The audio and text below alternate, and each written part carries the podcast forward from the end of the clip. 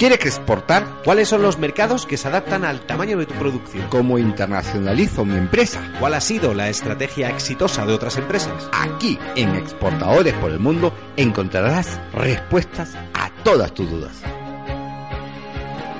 Con Acocex, que cuenta con una red internacional de especialistas en comercio exterior, con estrategias en marketing internacional y formación empresarial.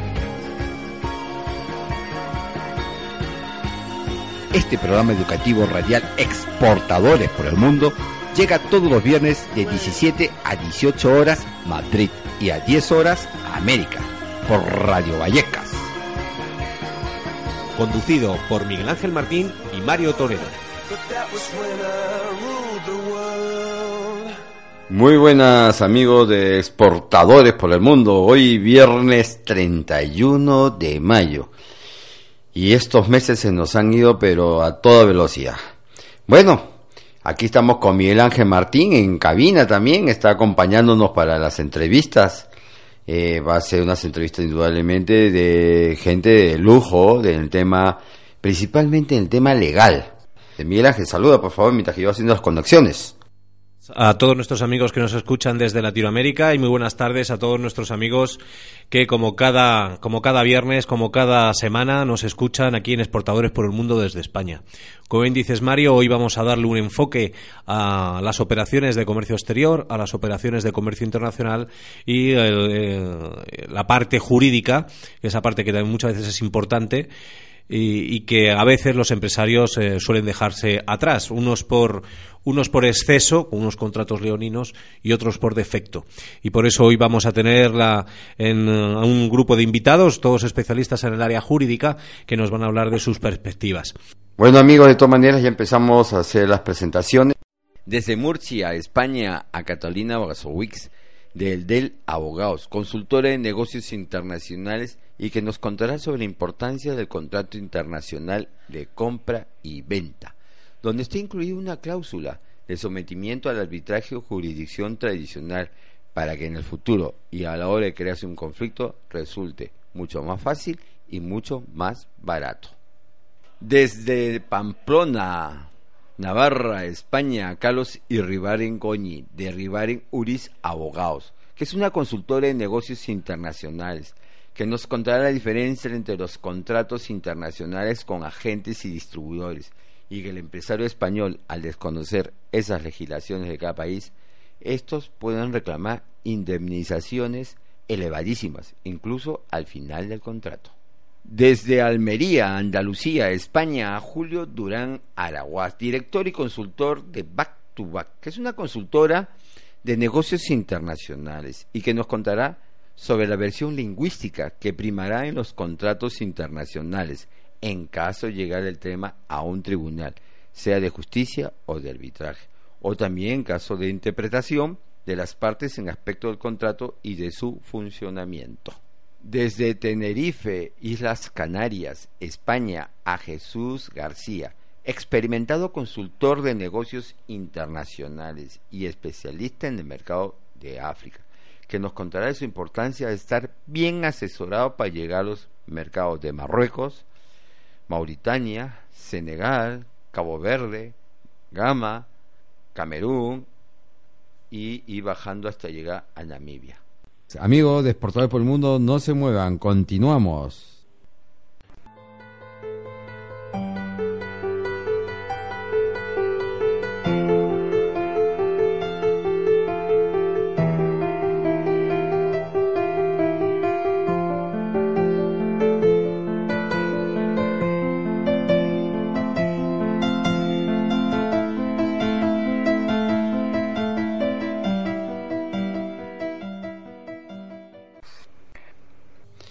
Miguel Ángel. Pues sí, como habéis oído, esos son nuestros cuatro invitados en, el día de hoy. Mientras Mario empieza a hacer la primera conexión con nuestra amiga Catalina desde Murcia, aquí.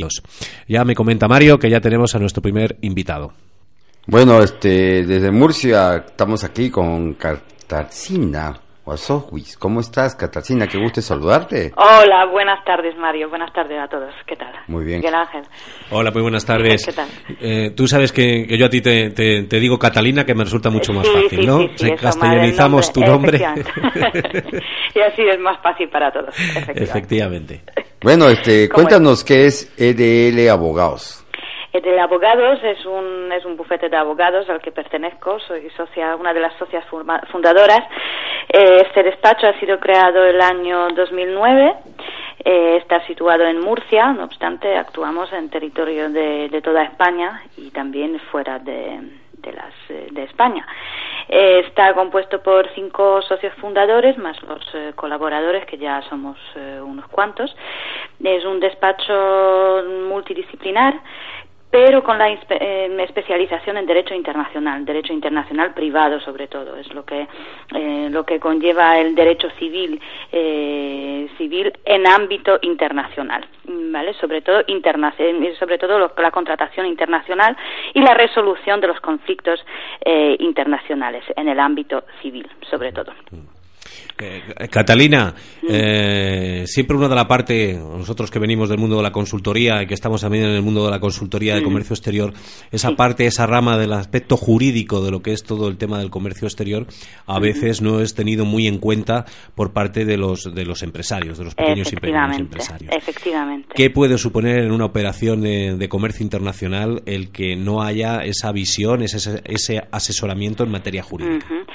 Eh, Mire, pues mm, gracias a Dios eh, a estas alturas existen muchas eh, muchas normativas internacionales que eh, que nos dicen, ¿no? esta normativa internacional, los convenios internacionales tanto multilaterales como bilaterales nos dicen cómo mm, cómo deberíamos de actuar en el caso de que las partes no estipulen eh, dichas cu- cuestiones de conflicto en el contrato, ¿vale? No obstante, eh, yo mm, bueno siempre siempre la mayoría de- en la mayoría de las ocasiones lo que nos suele pasar es que los clientes ya vienen cuando está hecho el problema, ¿no? Entonces está hecho el problema y, por ejemplo, el proveedor no había entregado la mercancía o, o el, o el comprador no había pagado el precio por ella, ¿no? Son las, eh, las situaciones eh, más comunes pues en esta situación pues tenemos que valorar en primera la primera ocasión en eh, qué país eh, debe de interponerse la demanda luego sobre qué legislación mm, va a regirse dirigirse todo todo el proceso eh, todo el proceso judicial. Y a continuación pues eh, pues eh, nos dirigiríamos a esta normativa y veríamos qué qué resolución se da a este conflicto por lo tanto, muchas veces decimos a nuestros, eh, a nuestros eh, clientes que este tipo de situación se puede evitar. Se puede evitar ya que la normativa internacional, sobre todo, da la posibilidad a las partes de elegir todas estas cuestiones, es decir, mm, firmando un contrato internacional. La- la- el contrato internacional de compraventa se puede estipular todas estas cuestiones, las cuestiones de dónde, debe- de- dónde nos dirigimos, a- ante qué juzgado vamos a la hora de, mm, de situación de conflicto, juzgado o arbitraje, que eso también es, eh, es una opción eh, últimamente muy, muy habitual. Y Y a ca- con- ujú. Sí, eh, Ca- Catalina, entonces tú a la hora de presentar lo que sería, ¿qué aconsejáis a, a vuestros clientes a la hora de presentar una oferta o esa factura pro forma? eh, ¿Les aconsejáis que es la redacción de un contrato o directamente en esa factura pro forma es como tiene que ir todo? No, no, porque eso es, es que normalmente los, los clientes lo hacen de, de la siguiente manera, que presentan la oferta, la oferta está aceptada, ¿no? Em- Emitimos la factura pro forma, mandamos la, documentación, pagamos el precio, eh, mandamos el producto, pagamos el precio, etcétera, etcétera. Eso, eso funciona siempre y cuando todo funciona bien, todo, siempre y cuando no haya, no haya mm, conflicto, no haya discrepancia, ¿no? A la hora de que llegue la discrepancia ya hay que eh, ir resolviendo el conflicto según la normativa internacional. Pero, tal y como había dicho, esa, esa misma normativa nos permite elegir unas ciertas cosas, es decir, deja a las partes la voluntad, la autonomía de la voluntad de decidir unas cuantas cosas, ¿no? Por ejemplo, sobre, sobre por ejemplo, plazo de pago, ¿no? O sobre obligaciones que tiene cada uno. No es, no es lo suficiente, bueno, a mi, a mi juicio y de, mi experiencia veo que no es lo suficiente establecerlo por un incoterms, mm, puro y duro, ¿no? Porque luego Sabemos que solamente regula las cuestiones de, eh, de responsabilidad, ¿no? De responsabilidad y de transporte seguro, etcétera. Pero detrás de de un contrato internacional hay muchísimas más cuestiones como tal y como te he dicho como obligaciones eh, obligaciones derechos de, de las partes el plazo de entrega el plazo de pago eh, normativa una cláusula de sometimiento al arbitraje o la jurisdicción tradicional etcétera etcétera todas estas cuestiones han de ir reguladas en un contrato internacional de compraventa en este caso hablamos de compraventa ¿no? Eh, un contrato internacional de compraventa que nos puede ahorrar muchos problemas en, el futuro y, a la hora de crearse un conflicto resolverse mucho más fácil y mucho más barato. ¿Tú crees que, eh, haciéndole decirle el tema del arbitraje, eh, hay en algunas también eh, situaciones que dicen que el, coste de acudir a un, arbitraje al final no compensa con lo que pudiera ser la, pérdida, ¿no? O, el siniestro por un, por un, por un... Claro, eso hay que valorar. Eso hay que valorar dependiendo de, la, del volumen de, negocio que tenemos, ¿no? Del valor de la mercancía, etcétera, etcétera. Pero al fin y al cabo, arbitraje no es tan caro como se, como, como lo ven los, eh, los empresarios al principio. Eh, sí que puede asustar, ya que esa cantidad hay que reembolsar al principio. ¿Vale? Mientras que en un proceso judicial, pues se va pagando poco a poco. ¿No? Mm. Pero muchas veces sale mucho más caro el proceso judicial, junto con las traducciones, peritajes, eh, traslados de los eh, de los abogados, etcétera, etcétera. Es que muchas muchas cuestiones incluso no aparecen en el presupuesto que emite un abogado, porque simplemente no sabe qué va a ocurrir a lo largo del procedimiento. En cuanto al arbitraje, pues se cierra una tarifa ya digamos eh, plana, ¿no? En el que vaya, va a estar incluido todo tipo de, eh, de servicios eh, como, como peritos, porque normalmente los árbitros son las personas que están especializadas en este tipo de, eh, de, producto, ¿no? O de este tipo de servicio, mientras que en los juzgados, pues ya hay que nombrar unos peritos aparte, que eso también tiene, tiene su coste. Mm, dependiendo de eso, hay que valorar, dependiendo del volumen de la, del, del negocio que tengamos, del volumen de, del precio del producto, etcétera esa, cuestión se, debe de valorar. Muy bien, Catalina, muchísimas gracias. El tiempo ya se nos echa encima. Muchísimas gracias por tu por tu presencia esta tarde aquí en Exportadores por el Mundo. Muchísimas gracias a vosotros. Muy buenas tardes. Buenas tardes, Catalina. hasta luego, hasta pronto. Hasta pronto. Hasta luego. Pues nada, veis amigos, hoy estamos dedicando este, este programa a las eh, circunstancias jurídicas que eh, conlleva toda operación de comercio exterior. Aquí hemos tenido la opinión de, Catalina desde Murcia, en su, su, despacho de abogados, que no lo ha dicho también, pero están especializados sobre todo en eh, la Unión Europea y más especialmente en Polonia, aunque como bien ha dicho Catalina, también llegan a todos los rincones del mundo. es una puerta importante a la hora de poder terminarla. No solo consiste en conocer conocer mucho al cliente, saber lo que se va a vender, sino tener muy bien atada la operación.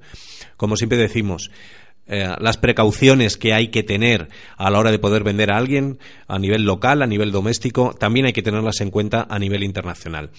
Eh, es la mejor forma de ponerlo atado y efectivamente lo que hay que tener también es tener muy en cuenta que hay que dejarse eh, asesorar y aconsejar en manos de profesionales.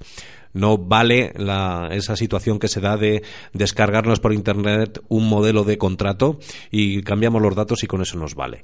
Un contrato está bien firmado y vamos a ver si está bien firmado y está muy bien estipulado sus cláusulas cuando al producirse eh, conflicto entre ambas partes tenemos que echar manos a ver qué es lo que dice el contrato. En ese momento vamos a ver si el contrato está muy bien redactado, si tenemos las cosas atadas o no tenemos las cosas atadas.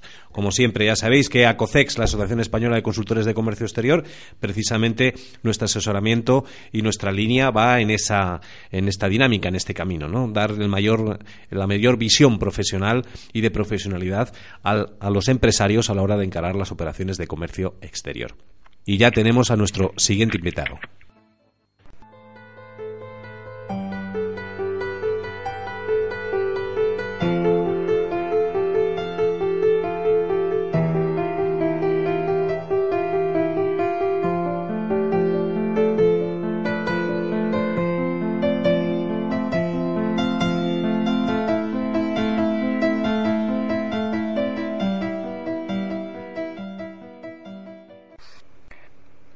Buenas amigos exportadores por el mundo. Tenemos aquí desde Navarra, Pamplona, eh, España, a Carlos Irribaren, abogado del despacho Irribaren Uris, que también que nos contará sobre los contratos internacionales en los mercados que él trabaja.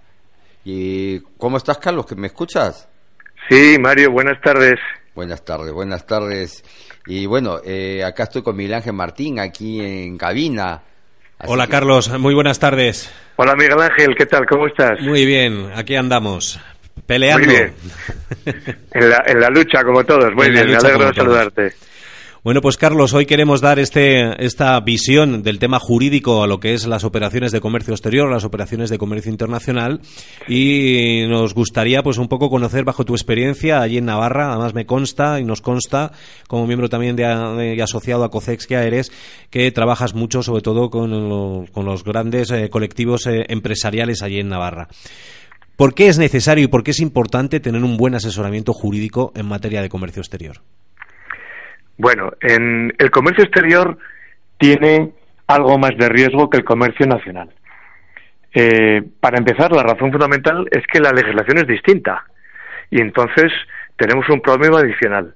Además de la barrera del idioma, la distancia eh, física en el transporte, las aduanas que no se dan en el comercio nacional, hay muchas circunstancias que hacen que el comercio internacional requiera de un asesoramiento eh, especializado porque tenemos algo más de riesgo que en el comercio nacional. Mm. Eh, de esto, de estos riesgos que pueden surgir, hemos estado hablando antes con nuestra anterior invitada y compañera Carolina, hablaba yo sobre todo ya estaba haciendo más o más hincapié en el tema de los posibles impagos que pudiera haber, ¿no? O las discrepancias que pudiera hacer por la entrega o recepción de mercancía.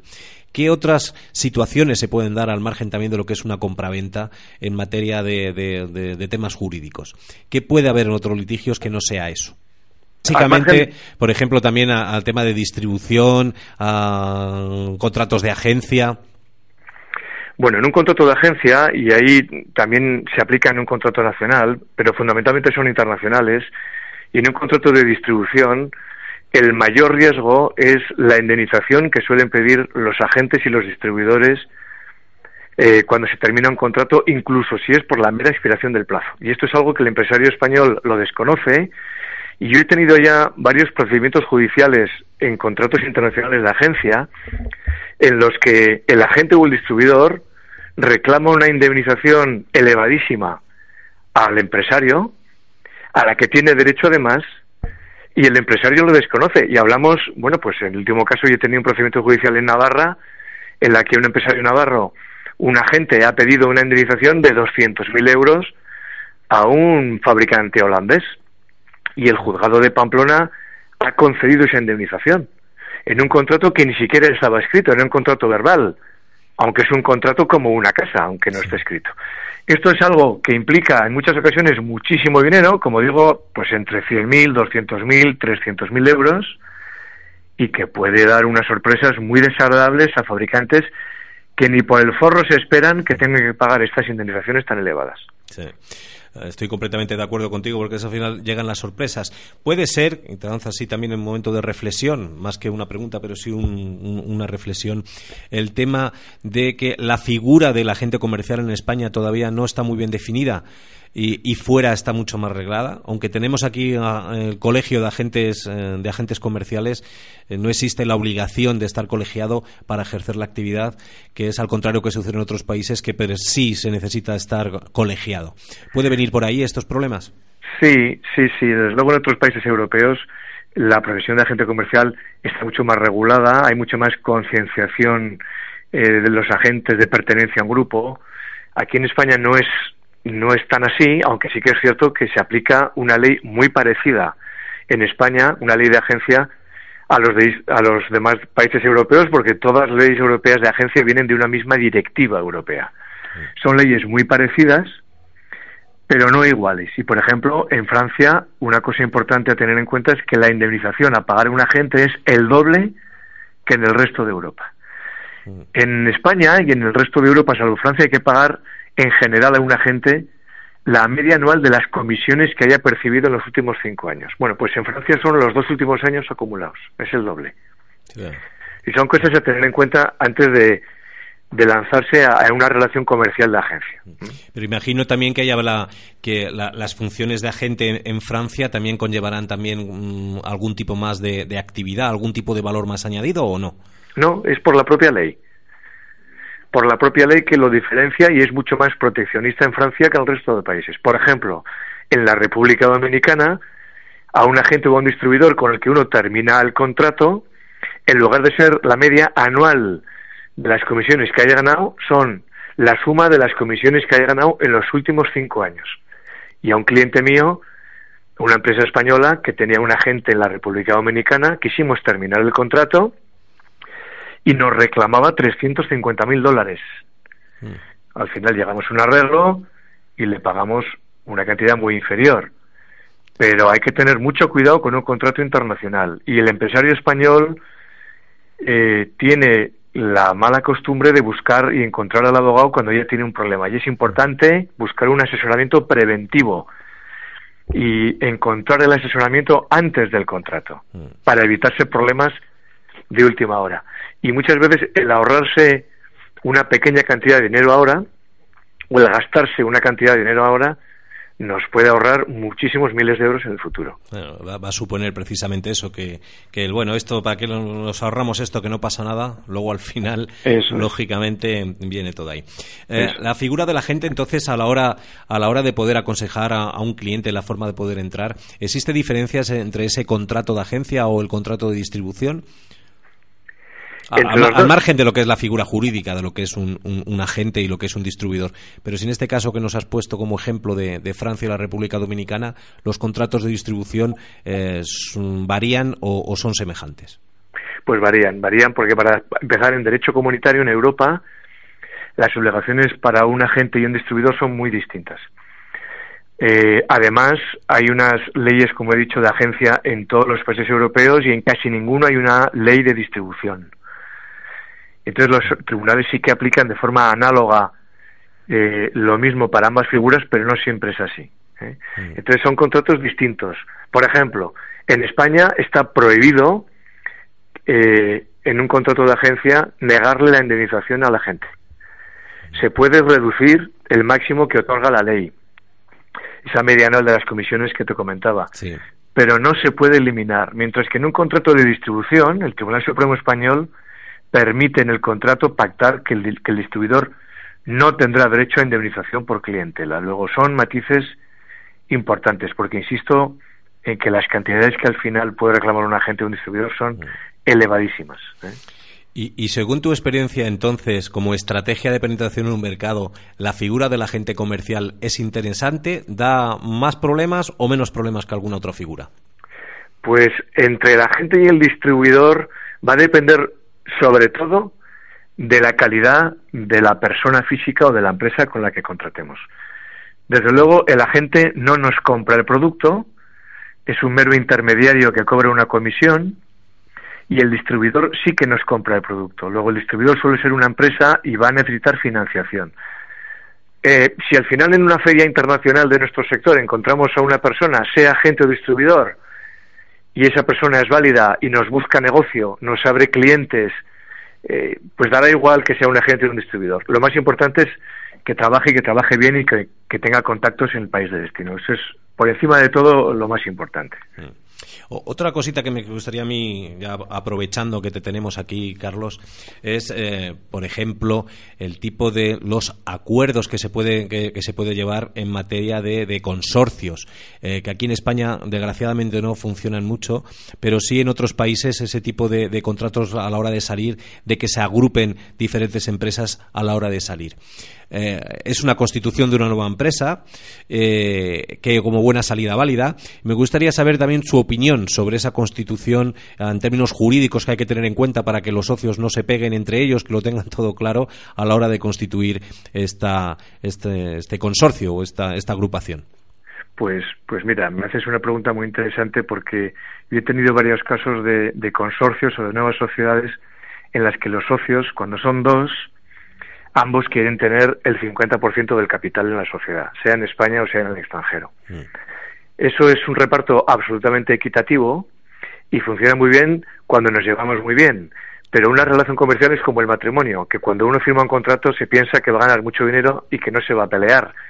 Y al final a veces la gente se pelea. Y cuando uno se pelea y tiene el 50%, eh, resulta que no puede uno ni constituir una junta general para aprobar las cuentas, ni adoptar ninguna decisión en el órgano de administración. Y entonces la sociedad se paraliza y se puede llegar a, que dé lugar a la disolución de la empresa. Y en ese caso conviene hacer un pacto de socios privado. No forma parte de los estatutos, pero mi consejo a un empresario que quiera salir al exterior en una joint venture o en un consorcio y vaya de la mano de un socio local o un socio nacional y vayan al 50%, que hagan un pacto de socios donde se regulen las soluciones en caso de bloqueo en las decisiones. Es preferible que uno de los dos se quede con la empresa pagando un precio justo por las acciones, a que la empresa sea liquide, que entonces vale mucho menos, o se la quede un tercero. Entonces es mejor siempre prevenir el futuro problema. Ya sé que el empresario cuando firma un negocio no se le pasa por la cabeza que vaya a tener problemas, pero lamentablemente, bueno, pues en, las relaciones humanas eso pasa con frecuencia y hay que preverlo, es mejor, mm. para ahorrarse dinero y disgustos. Mm.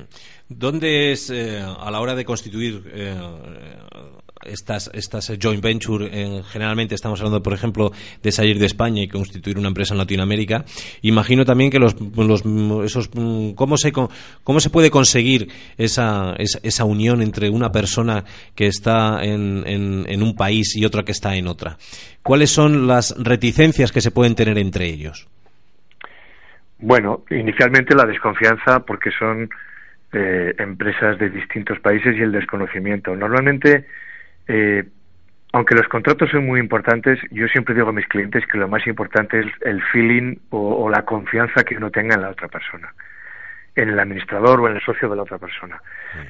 Eh, las reticencias al final, bueno, pues vienen de, de, muchas situaciones, de una mala relación personal, pueden venir de que uno quiere iniciar una línea de negocio distinta en la nueva empresa y el otro no, uno quiere repartir dividendos y el otro no quiere y quiere guardarlo a reservas, mm. uno quiere ampliar capital y el otro quiere pedir un préstamo, bueno, pues en una relación mercantil divergencias pueden venir de, pueden venir de, muchas de muchas formas y de muchos motivos.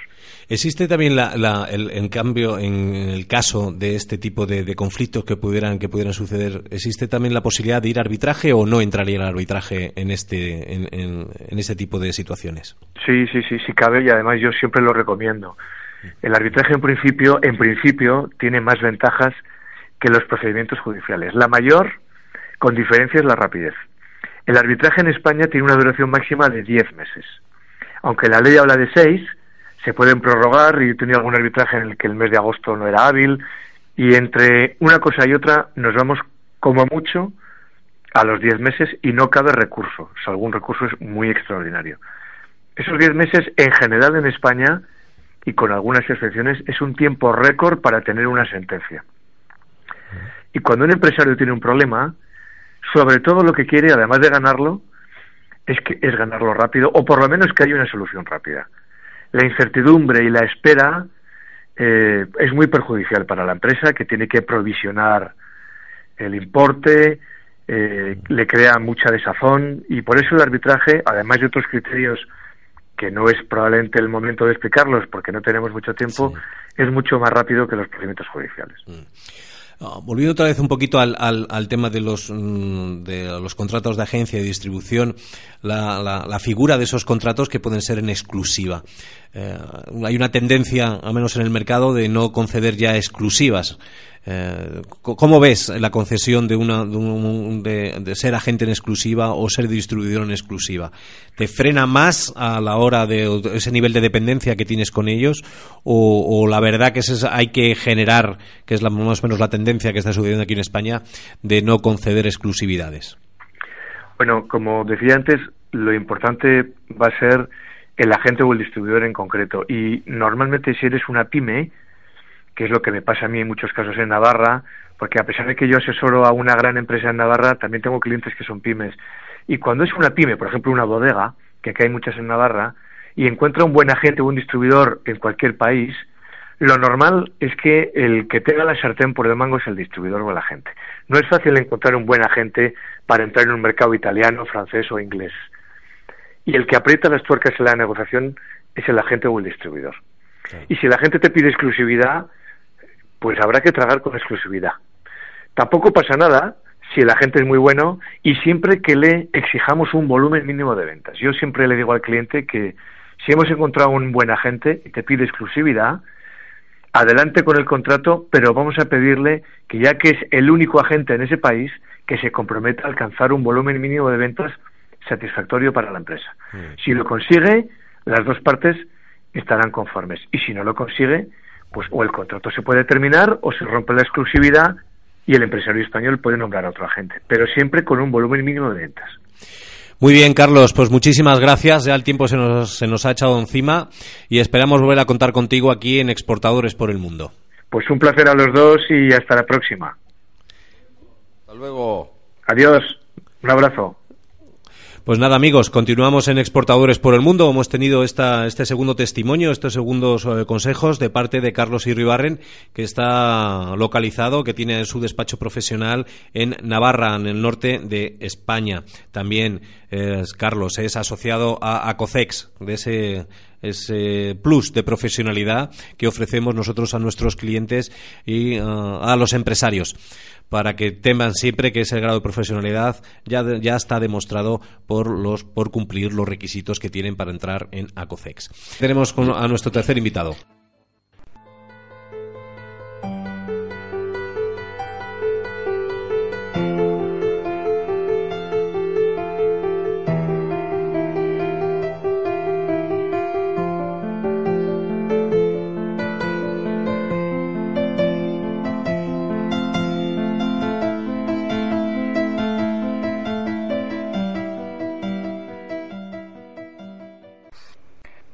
Así es, eh, es el doctor Julio Durán, él es el director, eh, socio, consultor en Back to Back.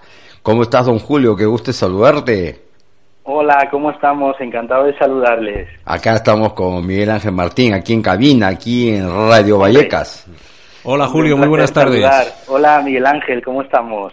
Pues muy bien, aquí eh, acabamos de venir de Navarra y nos vamos para Almería. Hemos atravesado toda la península ibérica. Hemos bajado del norte al sur, donde se encuentra, donde te encuentras, Julio. Con coraje. Así es.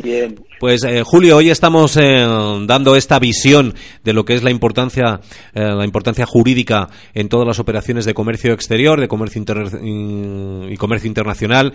Hemos estado hablando con Catalina en Murcia, acabamos de hablar con Carlos de Iribarren y me gustaría saber también un poquito lo que es tu experiencia, sobre todo en los temas en los que estás llevando y en los aspectos que estás llevando. ¿Cuáles son los errores o las principales situaciones que se dan por no tener un buen asesoramiento jurídico en el comercio internacional?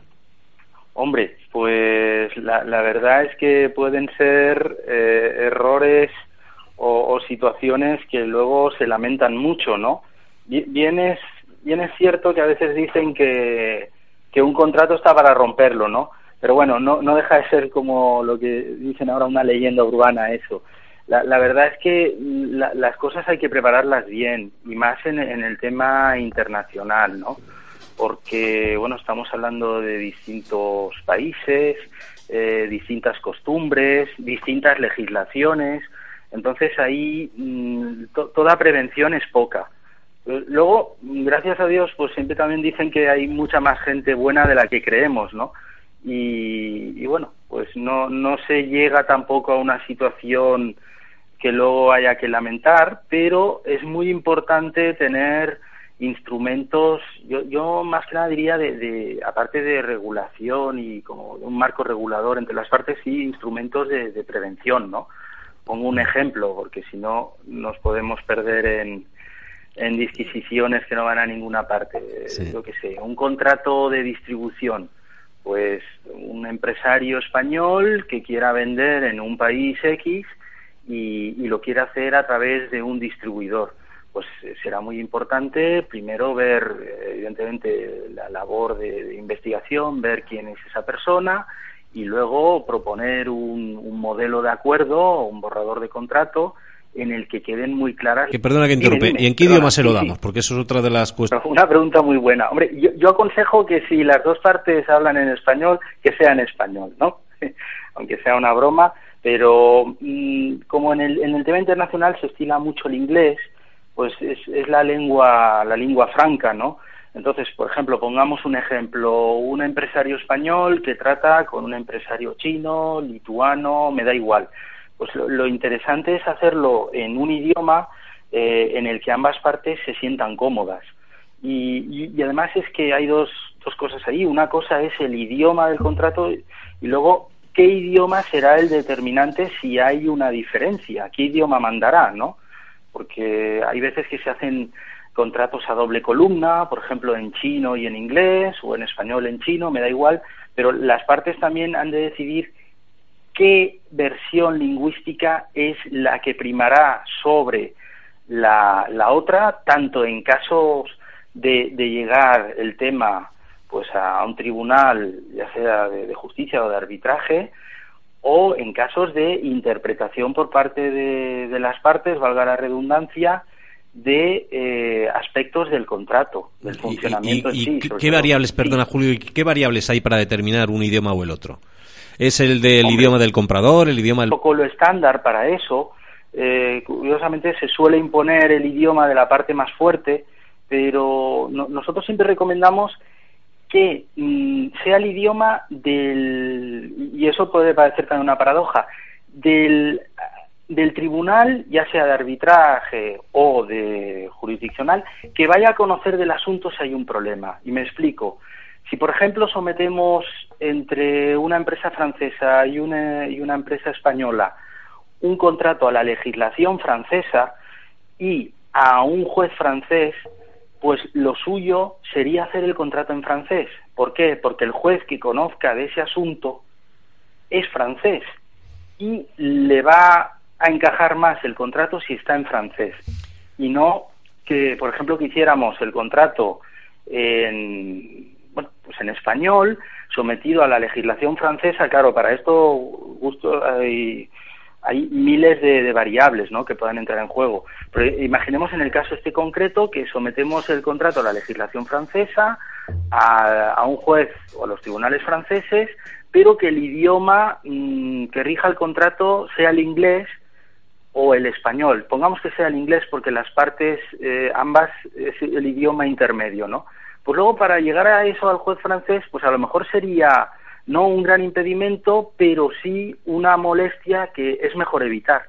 Mm. Esa sería una de las ideas por las cuales es bueno optar, por ejemplo, por un idioma en concreto, ¿no? ¿Y dónde se ponen los tribunales? Eh, ¿Sobre qué, bajo qué tribunal, bajo qué jurisdicción se ponen? ¿En el del país del vendedor o en el del país del comprador? Pues también una, una pregunta y, todas muy difíciles, pero bueno. a Para eso estamos, Julio. Tenemos que informar a nuestros oyentes, a nuestros amigos. Es, verdad, es verdad. Hombre, eh, lo, lo, ideal siempre es que el, se someta a, a la legislación mm, que nos sea mm, más beneficiosa a nosotros. Y me explico. Puede ser que en algún caso pensemos que tratar con un señor de Letonia, me voy a otro país, eh, pueda ser peligroso en el sentido, hablo desde el punto de vista jurídico siempre, ¿eh? en el sentido de que si hay un problema y hemos sometido el contrato a su legislación y a sus tribunales, pues que no nos hagan caso, porque eh, seamos extranjeros, etcétera. Yo creo que todo eso ya pasó a la historia. Mm, con los mecanismos que hay hoy en día de comunicación y eh, eh, mediante los cuales uno se puede buscar a un abogado aquí que a su vez tenga un asociado en el país de destino. lo que hay que mirar es qué legislación realmente es la que más nos conviene y qué tribunal. Y, sigo con el ejemplo de Letonia. Imaginemos que vendemos algo a una persona de Letonia, a una empresa. A nosotros realmente nos interesa que si nos dejara de pagar, independientemente que haya inconvenios internacionales que ayuden a la ejecución de resoluciones dictadas en otro país, lo que nos interesa, si nos deja de pagar, es que el tema sea ágil y que podamos, y poco costoso, entonces, que podamos demandarle, por ejemplo, ante un juez de su propio país si hemos estudiado antes la legislación y vemos que todo es serio y se adapta a nuestro caso, que ese mismo juez, evidentemente, dicte la resolución y que ese mismo juez la ejecute, porque generalmente será donde estén los bienes de esta persona que te ha dejado de pagar. ¿eh? Entonces, imagínate la inversa si dices, no, no, oye, vamos a poner la ley española porque yo la conozco, vamos a poner los tribunales de Almería, por decir una cosa, y, luego nos encontramos con el gran problema de que hay que ejecutar luego esa sentencia en el país de la otra parte, que en algunos casos, bueno, claro, dentro de Europa es mucho más sencillo, pero en otros casos puede no ser tan sencillo. Mm, tan sencillo tanto en tema económico como en tema de... Un abrazo y muchas gracias por estar aquí en Exportadores por el Mundo. A vosotros, un abrazo. Julio. adiós, adiós, don Mario, un abrazo muy fuerte. Igualmente. Adiós, adiós. Pues nada, amigos, continuamos. Hoy hemos tenido, acabamos de tener nuestra, nuestro tercer invitado dando, dando su visión sobre los aspectos jurídicos y, lógicamente, nos ha aportado nuevas ideas a la hora de tener en cuenta. Al final, ya lo sabéis, amigos, profesionalidad si nosotros somos profesionales, tenemos que jugar en un equipo de profesionales y la profesionalidad hay que buscarla y tenemos que tenerlo todo clarito y muy bien atado. No solo el cliente, la venta, el, el, transitario, el agente de aduanas, sino que la parte jurídica también tenemos, tenemos que tenerla muy bien atada. Y ya tenemos a nuestro siguiente y último invitado, Mario.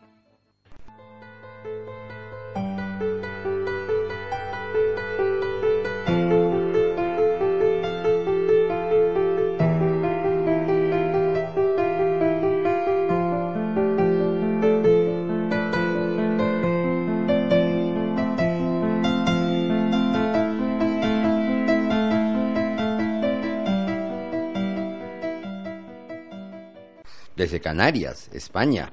Tenemos a Jesús García, que él es un muy especializado en comercio exterior y en mercados africanos. Don Jesús, ¿me está escuchando? Sí, buenas tardes, Mario. ¿Qué tal estamos? Te, para presentarte a Miguel Ángel Martín, que es el presidente de la, eh, de la Asociación de Profesionales de Comercio Exterior. Muy buenas tardes. Bienvenido a Exportadores por el Mundo. Buenas tardes. ¿Qué tal va todo? Pues todo perfecto. Pues nada, aquí estamos dando a nuestros oyentes, a nuestros amigos, la visión de la importancia que tienen los aspectos jurídicos en cualquier relación de comercio internacional. Y nos metemos, y nos metemos con África, su especialidad.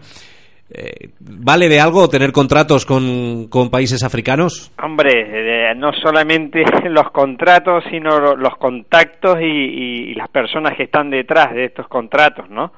Sobre todo cuando hablamos con África, donde en un principio parece un mundo muy oscuro, pero que luego con el tiempo pues se, se, va, se va viendo más claras las cosas, ¿no? Mm.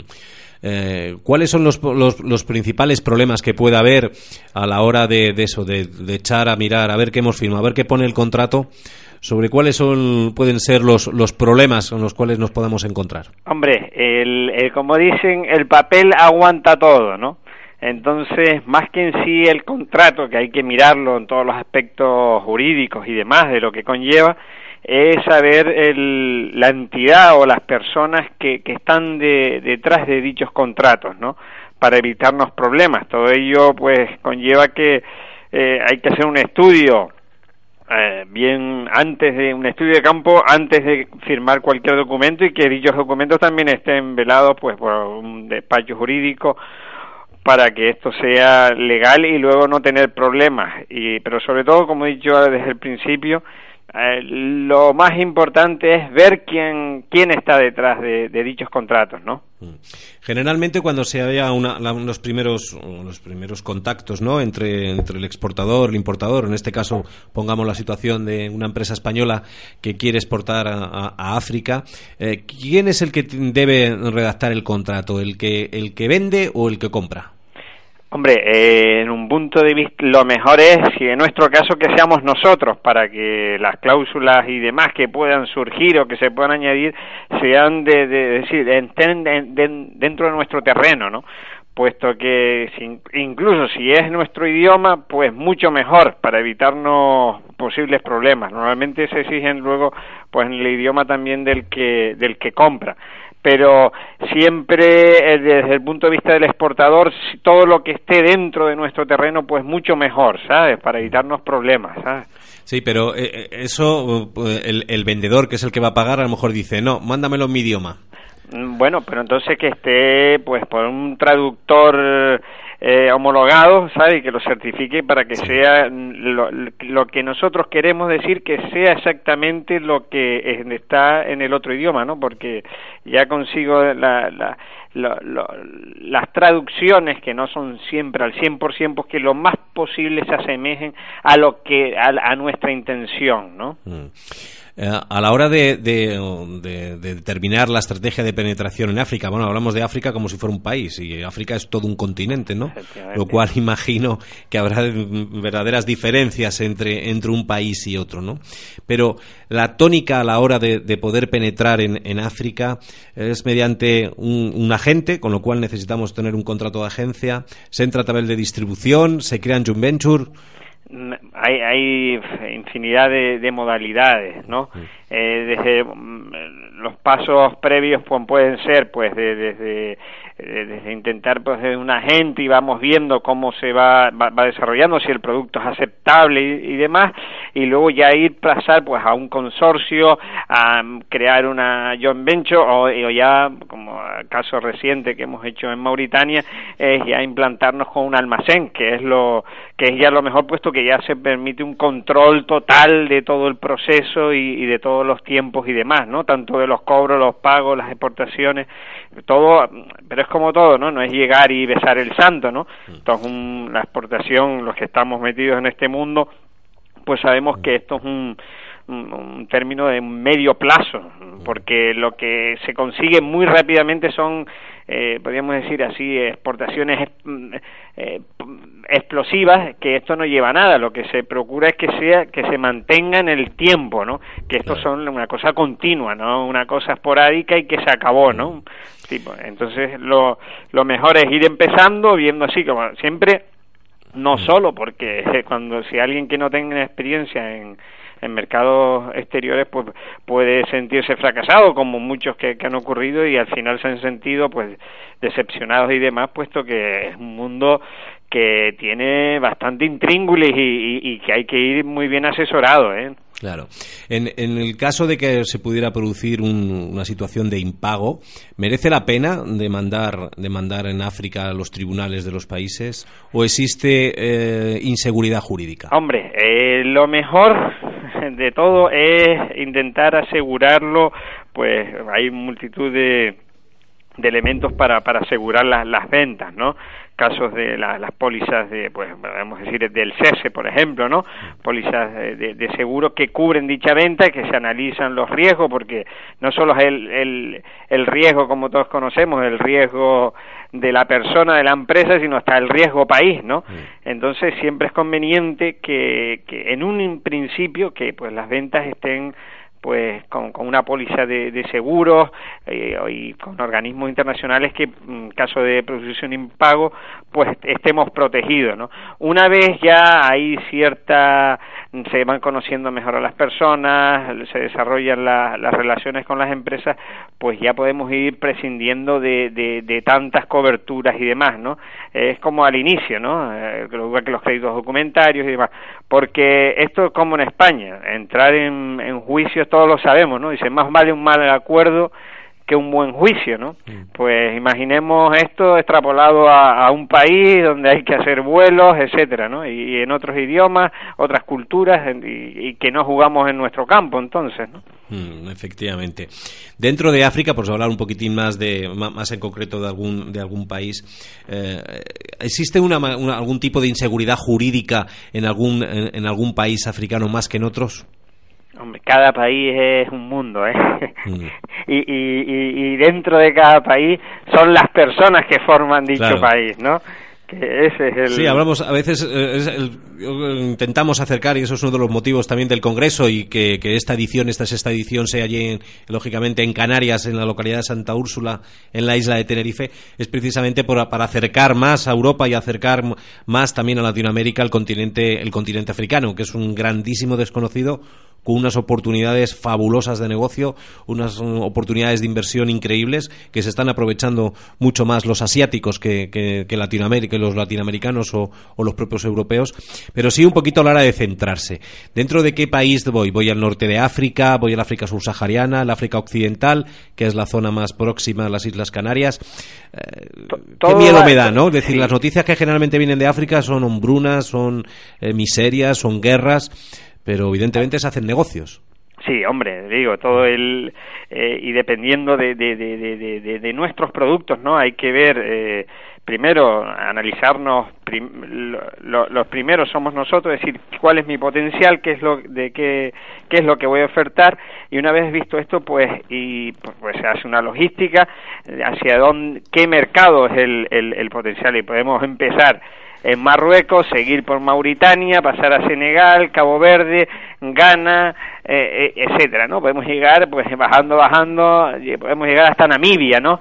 Es decir, que, que todo depende de nuestros productos y, y ver el potencial, ¿no? Mm. Y después allí, pues, irlos desarrollando y sobre todo mm, buscar buenos contactos, esa es la, la clave de, de que el negocio funcione para que esto siga adelante, no como he dicho al principio, no una cosa esporádica y se acabó, ¿no? Mm. Jesús, ¿existe a la hora de, negociar en las negociaciones, sobre todo en, cuando estamos hablando, por ejemplo, de, compras de materias primas o, compras de la pesca o productos de todo de toda esta índole, en el cual las, las condiciones no es simplemente una compra-venta, ¿no? Te mando esto, este contenedor y tú me lo pagas y estas son las condiciones, ¿no?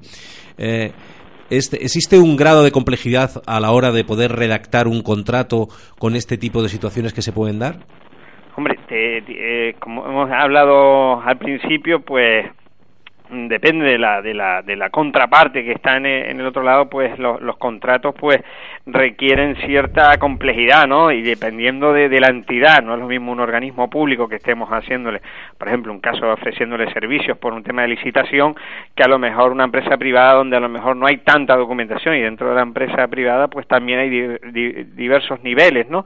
Entonces, eh, eh, siempre va a depender de, de, de, la empresa o la entidad que, que esté en el, en el, con el que mantengamos nosotros nuestras relaciones comerciales. Mm. Pero, sí, hombre, eh, lo mejor de todo es siempre estar eh, bien asesorados, no adentrarse uno ahí en un, en un laberinto porque puede ser, le digo, hay eh, muchos empresarios han resultado pues dañados y demás, pero también ha sido por un poco por el aventurarse sin ningún asesoramiento y demás, ¿sabes? Esto es como todo, es como el que va a coger un coche y no tiene nociones de conducir, sí, lo podrá poner en punto muerto, podrá circular, pero si no sabe dónde está el freno, pues el estampido puede llegar, ¿no? Debe ser muy alto, precisamente. Eh, ya nos está diciendo ya Mario que se nos está, se nos está acabando el tiempo. Pues eh, Jesús, darte las gracias por, por, estar esta tarde con nosotros aquí en Exportadores por el Mundo. Y espero poder saludarte en, pues nada, en 10 días, como aquí dice. Será un placer y, nada, seguimos en la brecha empujando para adelante, que es lo que, que es lo que nos toca que hay que hacer?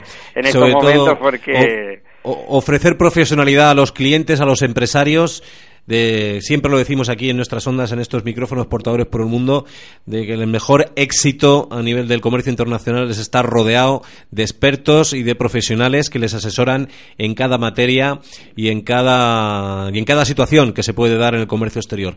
Que no vale eso de meter en Google contrato de agente, le pincho, cambio nombres y eso ya me vale. No, no, no. es por eso le digo, hay despachos aquí, consultoras renombrables como el caso de PSG, Consulting, que está también allá en Santa Úrsula, y que eh, permiten pues que esto no sea un mundo tan oscuro y que tengan más éxito que el que siga uno adentrándose a la aventura, ¿no? Claro. Muy bien, Jesús, pues muy buenas tardes, muchas gracias por estar con nosotros y nos vemos pronto. Ok, vale, buen día y adelante. Hasta, luego, Jesús. Felicidades. Pues nada amigos, ya nos queda muy poquito para terminar el programa de Exportadores por el Mundo. Como siempre, gracias por estar aquí presente con, nosotros. Sabéis que tenéis la página web de Exportadores por el Mundo, eh, tenéis la página web de ACOCEX, que tenéis la página web del Congreso ACOCEX, en el cual tenéis toda la información. Como siempre, también estamos abiertos a vuestras dudas, a vuestras sugerencias, a vuestros comentarios. Dicho, feliz tarde y nos vemos la semana que viene. ¿Estás en crisis? ¿Qué haces para salir de ella? ¿Crees que tu empresa no puede exportar? Aquí, en Exportadores por el Mundo, haremos que tu empresa exporte. Te daremos ejemplos de empresas como la tuya que ya exportan. Colocarás tus productos o servicios donde se necesitan. Tendrás tu estrategia exportadora. En Exportadores por el Mundo.